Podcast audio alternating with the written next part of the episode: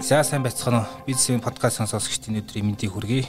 За манай оны хамгийн сүүлийн подкастын дугаар эхэлж байна. За 138 дахь дугаар эхэлж байгаа юм байна.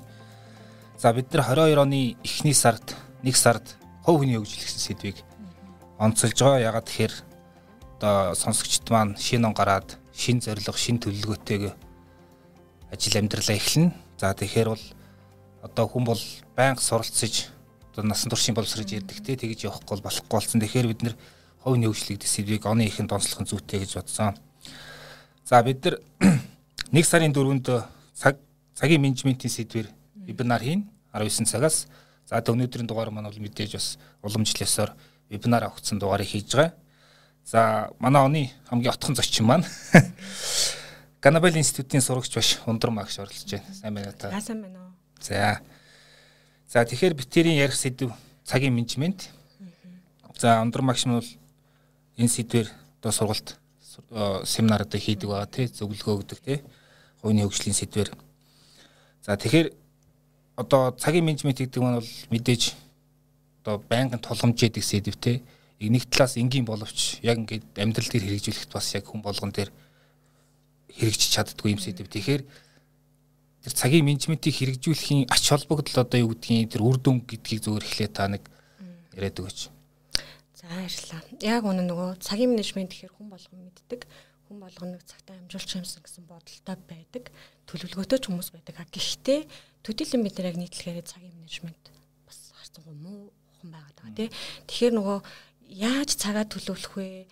Яаж энэ олон ажлыг бага цагтад амжуулах? Үр бүтээмжтэй байх вэ гэдгээс өмнө нөгөө яагаад би цаг төлөвлөх ёстой юм бэ гэдгээ ойлгоод тэрийгэ тодорхойлчих юм бол төлөвлөлт илүү үр дүнтэй байгаад тах шүү. Тэг миний тухайд ч гэсэн яг тийм байсан. Тэгэхээр нөгөө бид нар яагаад цаг төлөвлөх ёстой юм гэхээр яалтчгүй нөгөө нүүдлийн соёл иргэншилтэй байсан хүмүүс чинь суурин соёл иргэншил шилжсэн. Харцангуй бид нар Япон гэдэг юм уу, Герман гэдэг юм уу тэр хүмүүсээс суурин соёл иргэншилд хожуу орж ирсэн учраас бид нар тийм төлөвлөлт гэдэг юм бас төдийлэн одоо дадал болох нь баг байгаа шүү дээ тий. Тэгэхээр төлөвлөх шаардлага хэрэгцээ шаардлага ойлгочих юм бол тэндээс одоо үр дүнтэй төлөвлөлтүүд гарна гэж. Таны хувьд нь яг одоо ингээд хизэнээс э, яг цагийг ингээд яс сайн төлөвлөдөг болсон би яг тэр түүхээс яривал тэгээд яг таны бүтээмж яг яаж өөрчлөгдсөн бэ? Аха. За яг өмнө нь бол төлөвлөлтөггүй байсан байгаа. Одоо 2 жилийн өмнөөс би төлөвлөж эхэлж байгаа. Ингээд дэвтэр дээрээ байнга төлөвлөж эхэлж байгаа. А гэхдээ 2 жилийн өмнө төлөвлөлтгүй байсан үедээ би өөрийгөө төлөвлөдөг.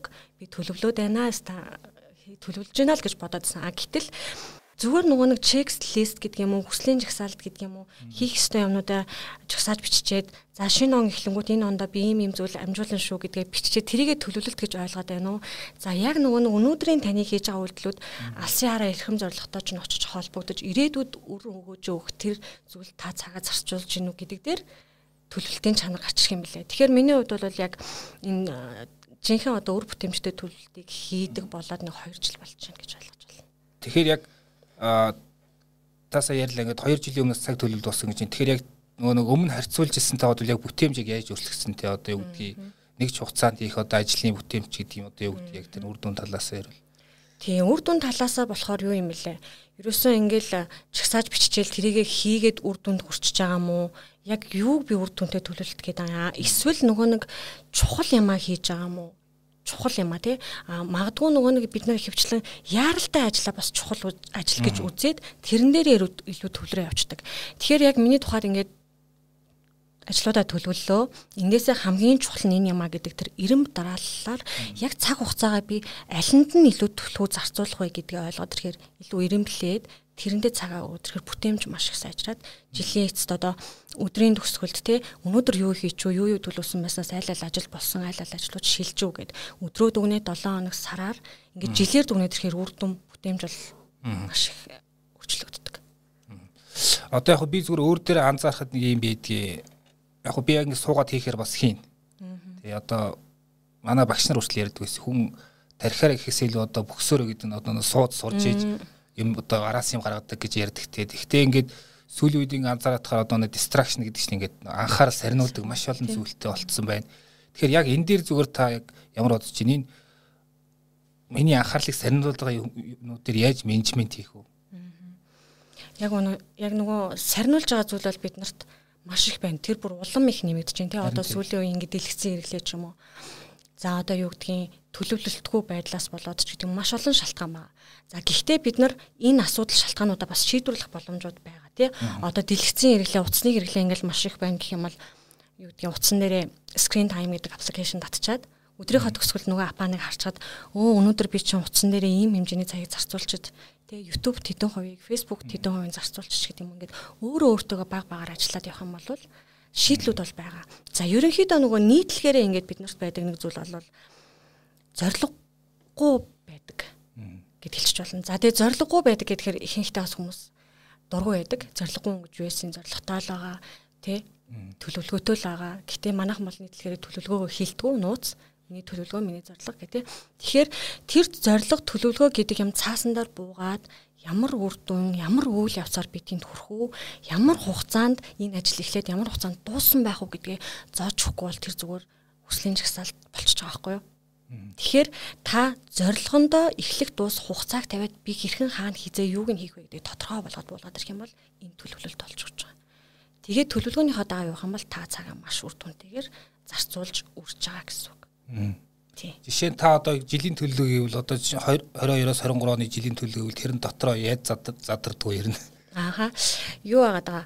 За одоо нөгөө нэг манай энэ Ганабел дээр сургалт явуулдаг гол аргачлал хаж аргачлал гэдэг аргачлал. За энэ аргачлал болохоор яадаг вэ гэхээр Монгол хүний нөгөө сэтгх үед зориулсан бид нар ч юмыг алсуур нуужуу тайвнаар хараад алсын хараатаа сэтгэе тэрийг наашин жижиглэж ингэж татаж ирдэг тий.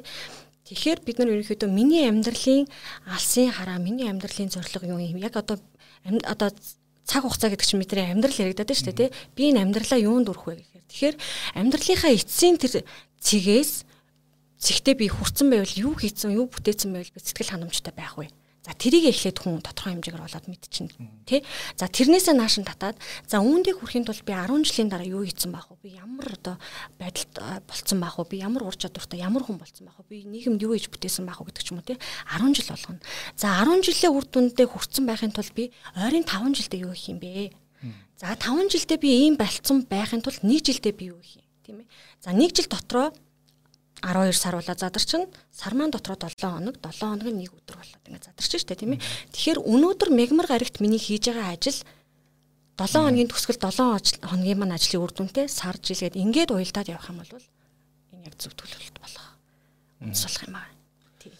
Тэгээ миний хувьд одоо ингээд яг нөө төдөө лист гэдэг хийх ажлын жагсаалт тэр маягаар л өдөр болго явдаг л өглөө орж ирэл юм дөрвөн цаасан дээр тухайн өдөр хийх ажлаа жижиг томгоо бүгдийг бичээд гэхдээ ерөөхдөө нэг бүгдийг биелүүлд угаасаа биелүүлдэх өдөр маш ховор нэг дээдлэн 70 80% явдаг. Тэгэхдээ тэр чи аяг үр дүнтэй. Тэгэхээр юу асуух гээд тэгэхээр одоо яг хүмүүс ингээд зэр одоо хийх ажлаа мэддэг те за тийм ажил хийндэ гээд гэтэл ингээд нэг цаг хугацаа ингээд анзаарахт гурсаа байдаг. Тэгэхээр нөгөө нэг зорилгыг ер нь яавал илүү одоо нөгөө нэг хийх сэтэл нь илүү хүчтэй болох. Одоо зарим хүмүүс ингээд бусдад зарлж жаад за би ийм хийнэ гэвэл одоо тэрэндээ баригдаад гэх юм уу ингээд за хийхгүй болохгүй амлцсан юм чи ингээд тэгээ яваад эсвэл одоо цаасан дээр буулгад ч юм эсвэл одоо юу гэдэг харагдах газар ингээд бичээд наадаг ч юм яг тэрний хийн гэж байгаа боловч яг хийж өгдөг нэг тэрийг яаж ингээд урагшлуулах арга байна. Аа.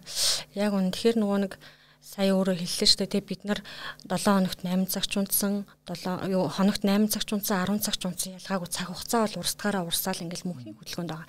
Тэгэхээр тэрийг бид нар нөгөө нэг яахын тулд зорилгоо тодорхой болох хэрэгтэй болоод шүү дээ. Тэгэхээр тэр зорилго төлөвлөлт ямар үед одоо үр дүнтэй байх вэ гэхээр хоёр зүйл байгаад тахшгүй. Нэгт нь болохоор яг тэр одоо төлөвлөөд яваад байгаа хийгээд байгаа үйл ажиллагаануудаа өөрөө сэтгэл ханамжтай би энэ одоо ажил ажил байлаа гэхэд ажлаасаа баяр баясгалантай тий. Ажлын цагаа ажлын 8 цагаа маш үр дүнтэй өнгөрөөчөөд амралтын бус цагаараа одоо гэр бүлдээ цагаа гаргадаг хоббиндоо цагаа гаргадаг дуртай зүйлээ хийдэг өөрийгөө хөгжүүлдэг байдлаар тий.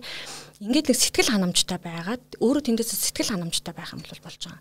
А тихгүйгээр ерөнхийдөө нөгөө талаасаа за ер нь мундаг хүмүүс тий одоо өдөр юу гэдгийг топ төвшний удирдагчид менежерүүд тэдэн цаг унт тийм ээ өглөө эрт тус тийм ээ тэгээ сар тэдэн ном унш тийм ээ гэдэг ингээд даган дуурайх байдлаас өөрөө өөрөөсөө нөгөө би яг юу хүсэж байна гэдэг.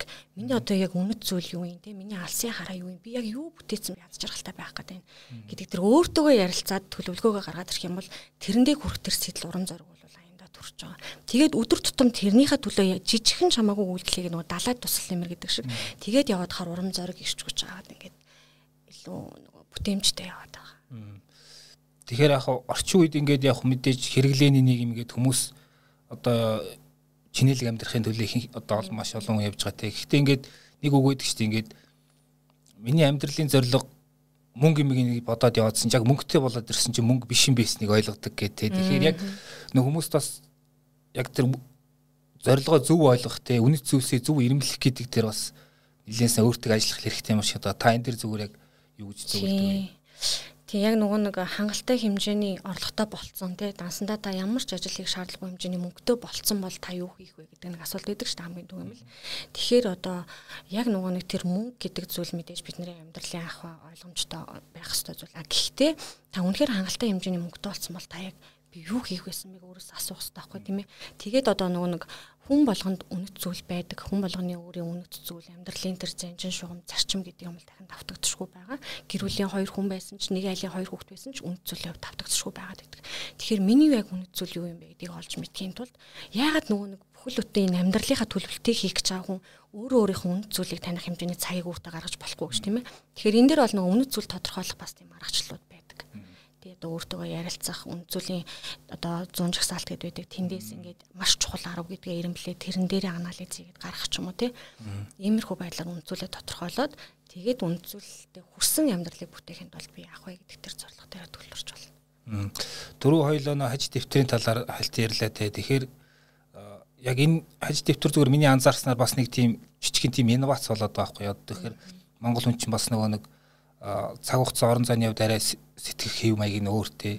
Тэр нь тохируулсан тийм нэг одоо жижиг инновац гэхээр энэ аргын талаар та дэлгэрэнг яриач яг танах бол одоо нэлээд хэдэн жил ингээд таж дэвтрүүд гаргаад шинжилэл яваад байна шүү дээ. Ер нь энэ хугацаанд хэдийн хугацааны байгууллага төрээд ямар үр дүн бүтээмжийг гаргав гэдэг дээр.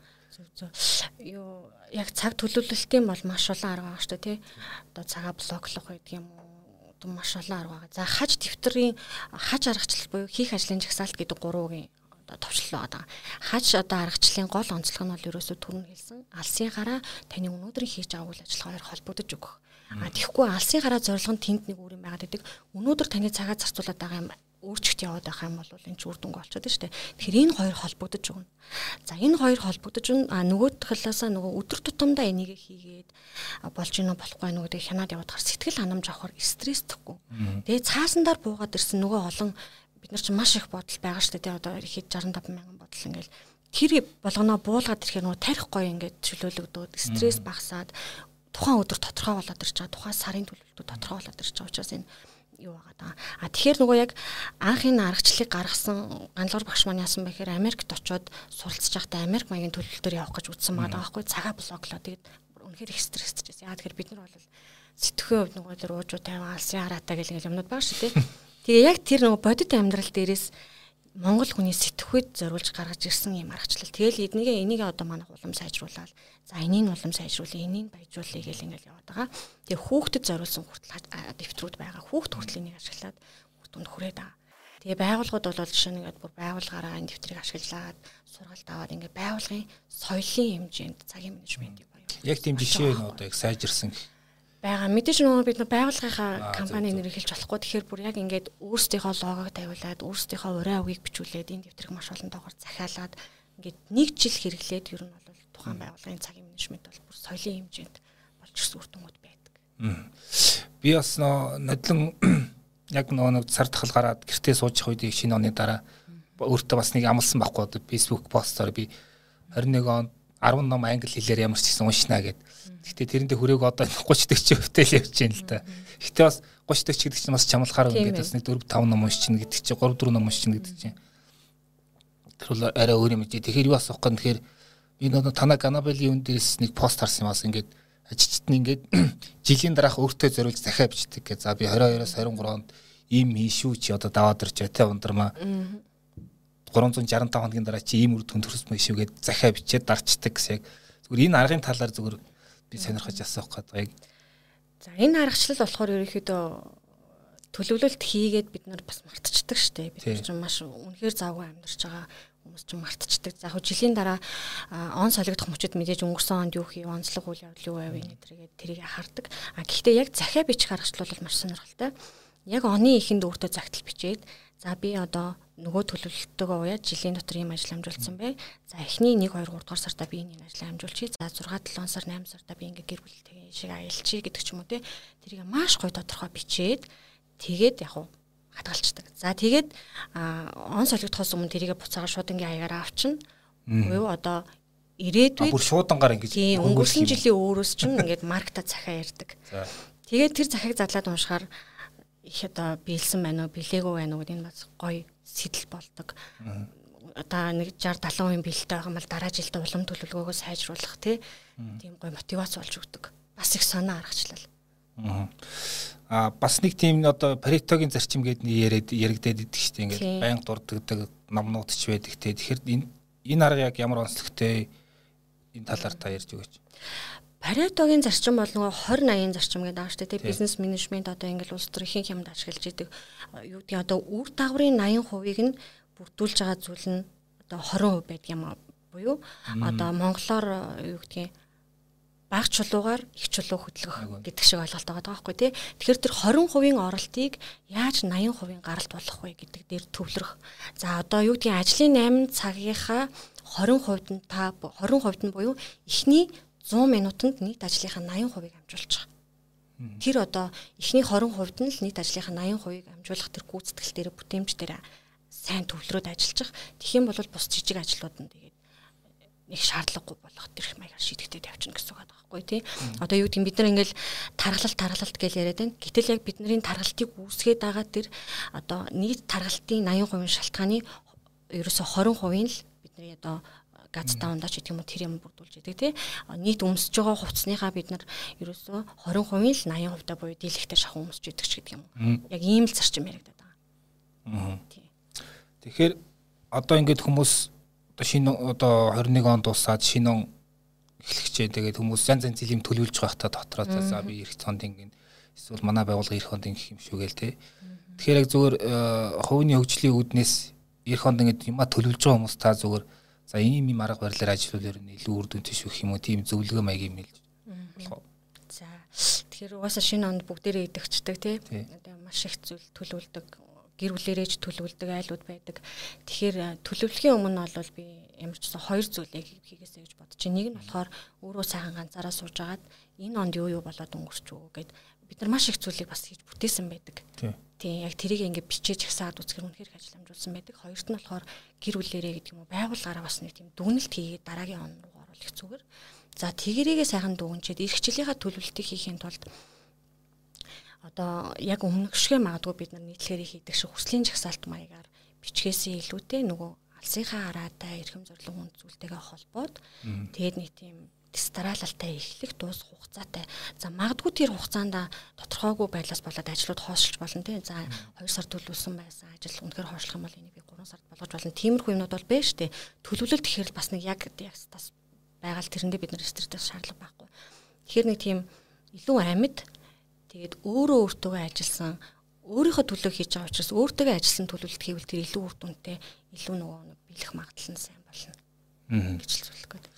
За байгууллагын хувьд хувьд бол яг хөө ингээд жилийн төлөвлөгөө эсвэл 5 жилийн стратеги юм ингээд юмнууд байдагтай ингээд бичсэн тодорхой хэмжээнд биелээд явдаг. Яг хов хүмүүс тэр яг манай монголчууд яг ховн дээр буугаад ирэхээр ингээд ихэнх юм нэг яахан замбраагүй талдаа за хийчиндээ гэсэн маягаар ингээд яваад байдаг. Тэгэхээр яг хов хүний хувьд ингээд юу гэдгийг тэр алсын хараа зорилго энэ төргийн ер нь ямар хугацаанд төлөвлөвөл илүү одоо үр дүнтэй байх одоо мэдээж 5 жилийн дараа би англи хэлтэй болно гэж төлөвлөж болох нь шүү дээ. Эсвэл 10 жилийн дараа би одоо юу гэдгийг санхүүгийн хувьд тийм боломж гэдэг юм уу. Яг хов хүн дээр ингээд тэр цаг хугацааны хувьд ямар тийм диапазон дээр төлөвлөвөл үр дүнтэй байдаг вэ? Тийм. Тэгэхээр нэг 5 жилийн дараа би англи хэлтэй болцсон байна гэдэг төлөвлөгөөг бол баг ингээд бид нар бүгдээрээ л төлөвлөдөг тий. За яста нэг төвшин ахиулж тийм төвшөнд очиж гэнэ. Гэтэл яагаад болохгүй юм гэхээр 5 жилийн дараа англи хэлтэй болоод би яг яах гээд байгаа юм би яг юунд хэрэглэх гээд байгаа юм гэдг нь тодорхой байвал болох байгаа байхгүй тий. Одоо жишээ нь IELTS-ийн 7 оноотой болоо 8 оноотой болно гэл ингээл төлөвлөд штэ. Тэгвэл би оноотой болоод яг яах гээд байгаа юм бэ? Буюу одоо яг тэдэн онд тэр улсын засгийн газрын тэтгэлгээр би Австрали руу Америк руу ингээд аплайд наа. Тэгэхэд би оноотой болцсон байх хэвээр. Тэр мэрэгчлэр сураад би ингээд ингээд ийм юм хийж бүтээнэ гэдэг. Тэр нөгөө алсаасаа ингээд наашлуулад тодорхой болгоод яг юуны төлөө би энийг хийх гээд байгаа юм бэ гэдгийг тодорхой авах юм бол яах гэдэг штэ үр дүн гарах гэдэг. А тэгэхгүй зүгээр за би нэг юм юмаа сайжруулчих. За энийг л ингэчих. За эр хүнд нэг килограмм асчих. Хилээ сайжруулчих гэдэг бол хүслийн жагсаалт болоод байна. Хоёрт нь нөгөө яг хизээ үр дүн хизээ би хийж эхлээд хизээ үр дүнд хүрсэн байх юм. Эхлэх дуусах. Тэгснэр яах гэдэг юм гэдгийг ойлгох юм. Тийм. Тэгэхээр нөгөө шалтгаан тэгээд хугацаа гэдэг хоёр юм ил тавьж өгөх юм бол илүү бодтой болох гэдэг. Аа байгууллага дээр одоо зүгээр карьер карьер талаас нь аваад үзвэл одоо юу гэдгийг за би нэг 2 жилийн дараа энэ байгууллагад ийм хийн ч гэдэг юм. Одоо маач нөгөө хүний нөөцийн асуудал айгуу төвхтэй шүү дээ. Ингээд яг нөгөө ажил хайж байгаа хүмүүс нь яг юу үсээд яах гээд байгааг мэддэхгүй байгууллагууд нь эсвэл хосрогдсон ч юм уу эсвэл ойлголцохгүй байгаа нэг тийм сонир байдал байгаа та бүхэн мэдээ. Тэгэхээр яг зүгээр аа карьер хийх байгаа хүний хувьд яг өөртөө яаж ажил яг цагийнхаа менежментийг яаж хийвэл зүгээр гэж бодож байна. Яг үнэн яг карьерийн тухайд ч гэсэн цаг бол бүр яалтчгүй хамгийн чухал нөөц байгаа даа шүү дээ тий. Хүний нэг эргэж нөхөхгүй нөөц байгаа даа. Давтагдчихгүй, орлуулчихгүй бидний амьдралын үндсэн нөөц байгаа Тэгэхээр нөгөө нэг карьер төлөвлөлт цагийн менежмент хоёр яаж холбогдож орж ирэх вэ гэхээр тухайн та салбартаа, тухайн ажиллаж байгаа байгууллагадаа тийм ээ таны нөгөө нэг бүтээх гээд байгаа үнцийн тухайн байгууллагын бүтээх гээд байгаа үнцийн хоёр нэгдэж гин үү, нэг цэг дээр очиж гин үү гэдэг маш чухал. За тэгээ хоёр талаасаа зорилго үнэт зүйл тэр одоо бүтээх гээд нэг юм зориод нь шүү дээ. Захирал нэг юм зориод байна. Тэнд орж ирж байгаа ажилтан, тэнд ажиллаж байгаа менежер бүгдээрээ нэг чигт байх юм бол одоо нэг шугам дээр байршин тийм ээ. За тэрнийхээ төлөө бид нэр яг юу юу хийх вэ гэдэг тэр байгуулгын зорилго зорилго стратеги төлөвлөгөө байж гин. За тухайн ажилтны тухайн менежерийн төлөвлөлт тэрнтэй бас уягдж өгч явах хэрэгтэй.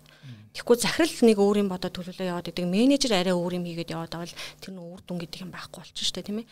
Тэгэхээр тэр хоёрыг бас уялдуулж төлөвлөдөг. Манайх бол жишээ нь байгуулгаараа яг оноо өмнөх оноо дүгнээд тедэн хувийн биелэлттэй хүний нөөцийн хувьд тийм байсан санхүүгийн хувьд тийм байсан. Одоо бүх ингэж юмнуудаа гаргаад сууд шинжилгээ мэлгээ хийгээд эх хондоо төлөвлөдөг. Эх хондоо гэхдээ за өстой тедэн саяын орлого тийм юм байна ингэн тэгнэ гэхээс илүү илүү бодтойгоор гурван гол зүйл дээр фокуслна гэдэг байдлаар илүү тодорхой болгож өгдөг. За тэгээд энэ асуудлыг бид нар нэгдүгээр улиралд байлгаж болох юмаа гэдэг байдлаар нөгөө детальчилж тодорхой хугацаа зарж өгөх юм бол болоод байгаа байхгүй Тэгэхээр бид нэр карьер төлөвлөлтөөр нэг нэг сард бас тусгай ихэд подкаст вебинар хийх учраас энэ сэдвийн төрөд орхий. А өөр би яг байгууллагатай холбоотой юу асуух гээд нэхэр одоо нөө менежерүүд зориулж чиглэл асуух гээд л да менежерүүд чи ирэхэд ингээд дандаа хүмүүстэй ажилдаг те. Тэгэхээр менежерүүдийн хувьд ер нь яг цагаа оновчтой төлөвлөх ямар аргууд байна? Тийм менежерүүд бол нөгөө зөвхөн өөрийнхөө цагийг төлөвлөхөөс илүү бага удирдах чинь тий. Тэгэхээр тэнд нөгөө нэгдүгээр манлайл байх хэвээр хэрвээ менежер өөрөө ядаж нөгөө нэг цаг барьдггүй хоцордог тий хүнтэй уулзалт тавьлчаад тэндээ очтгоо л нэр хүндийн асуудал. Тэгээд нөгөө цагийн үнцэн гэдэг юм чи улам нэмэгдээд бизнесийн орчинд улам нэмэгдэж байна тий. Нэг хүнтэй цаг товлоод уулзахын тулд одоо яадгийн товсон цагтаа очсон байх хэрэгтэй байдаг тийм үү? Гэдэг ч юм уу? Ингээ менежерүүд бол энэ дээр илүү манлайлал шаардлагатай байгаа. Тэгэхээр манайхан чинь нийтлэхээр ингээд за яг хөө бизнесийн ажил бизнесийн орчинд гайгүй байлаа гэж ингээ амьдрал дээр нэг уулзалтаас 30 40 минут тоцорчод ингээ баг юм сүртэй юм би очиж штэ орж штэ гэ тэ. За ер нь ингээд өчнөө олон компани удирдаад хүн удирдаад явж байгаа компани захирлууч гэсэн цагийн менежмент муутай байх тохиолдол байдаг. За яг булан тойрол орлоо гэл ингээл болчдөг ч юм уу тий. Тэгэхээр нийтлэгээр бид нарт энэ байгаад байгаа байхгүй. Тэгэхээр манлайлалтай байгаад тэрийгээ өөрөө одоо манлайлахын тулд хийгээд хэрэгжүүлээд үр дүнгээ гаргах юм бол тэр багийн ажил ч гэсэн сайжирдаг. Тэгэд энэ чинь нөгөө байгууллагын соёл болоод ирэх юм бол байгууллагын бүтээмж нэмэгддэг үл ойлголцох байдал алга болно тий. Тэр нөгөө шийдвэрүүд хурдан гардаг болно. Ядаж л нэг хурал хийхэд сунжрахгүйгээр тодорхой тодорхой бүх юмнуудаа шийдээд төлөвлөсөн хугацаанд хурал маань дуустдаг болно ч юм уу. Ажлын бүтээмжид байгууллагын бүтээмжид маш их сайн нөлөөлдөг. Тэгэхээр энэ дэр менежерүүд бол өөрсдөө хүсээд манлайлгал юм бол болохгүй зүйл байхгүй. Хурал гэснээс ер нь хурлыг ер нь тэдийн хугацаанд дуусгал ер нь дээр гисэн тийм тоонууд байдгүй ер нь За яг тоо бол хэлж мэдгүй. Гэхдээ ерөн сонжих тусмал ингээл бүтээмж модал тэ эсвэл ингээл толгой өвдөл хэцүү шттэ. Тэгэхээр манай тухайд бол жишээ нь одоо яг бодит туршлагаар ярих гэдэг шттэ. Манай тухайд бол өмнөх хурлын протоколоо гарч ороод за өмнөх хурал дээр бид нар ийм ийм зүйл ярьсан байна. Энэ ажлууд болсон болсон байна тий. За энэ 7 нуруу шилжиж орж байгаа ийм ийм хурал байна. 7 хоногт ерөөхдөө нэг удаа л урлаа хийдэг. За тэгээ ийм шилжиж ажилласан ажлууд энэ байна. Шилжиж ажилласан ажлууд ийм ийм үр дүнтэй явж байгаа тэргээс тайлганлаа.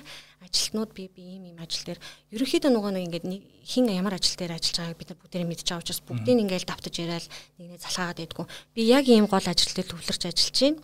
Энэ ажил дээр ийм асуудал гарлаа энийгээ багаараа шийдчихье гэдэг байдлаар. Ер нь нэг тийм 40 45 минут дотор багтааж хийж болдог. Зөв зөв.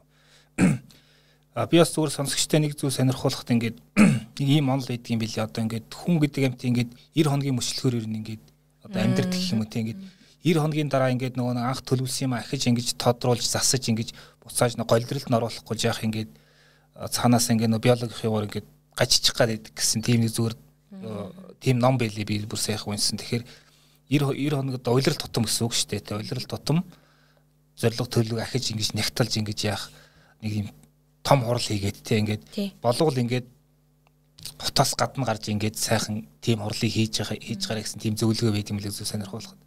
Тэгээ би бас өөр зүйл нэг зүйл танаас юу сонирхох гээд нэхэр одоо өөр дөрийн мэдэрдэг л ингээд зарим үед ингээд өдөр ингээд хитрхи олон ажил ингээд ороод ирдэгтэй ингээд тэг нэ олон ажлууд ингээд толоод эргэлдүүлэл бодоол нөгөө бодолтоо ингээд ажлыг хийхээсээ өмнө нөгөө юм а бодсоор гад нөгөө цэнэгээ дуусгачих байхгүй баг тий.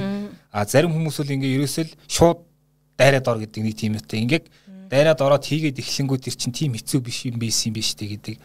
Тэгэхээр нөө ингэж ярьд юм л дээ хүнд чинь ингээд 2 цаг хугацаа яг бодит урсчгаа цаг хугацаа бодлын цаг хугацаа их юм уу те ингээд ямар амир их юм бэ ч юм эсвэл ямар удаан юм бэ өө энэ ямар хурдан өнгөрч байсан юм тийм нэг сэтгэлгээний юу байгаад гэсэн. Тэгэхээр яг энэ дээр та зүгээр яг ажигласан зүйл байвал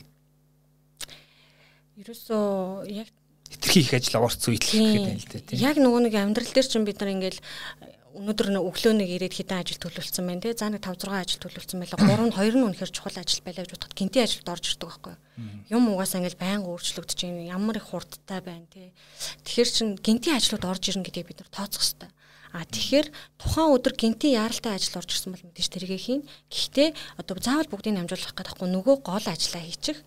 Гинти ажиллаа хийчих. Тэгээд дараа нь гол ажиллаа хийчих юм ингээд өөрөө өөрийгөө бас хитрхи шахаж хүчлэхгүйгээр ялангуяа нөгөө нэг дадал болох хугацаанд залхаах мэдрэмжийг авахгүйгээр бас хийвэл зүгээр байгаа. Тэгэхгүй л нөгөө нэг за би өстой яг ингэ шүү өнөөдөр тедэн цагт би тэгсэн байх шүү би өстой ингэж ном уншаад өстой ингэн тэгэгээд хитрхи хүчлээд нөгөө бүшигд тахын бол залхацдаг. Сүүлдээ нөгөө төлөвлөлт гэхээр бараг ингэ дургуун хүрх хэмжээнд хүрдэг тийм тохиолдлууд байдаг. Тэгэхээр өөрийгөө аль болох урамшуулах маягаар дадал болтол нь ингээ баг багаар гой тасгаад явбал дадал болоход ч юм бас хугацаа хэрэгтэй шүү дээ тий.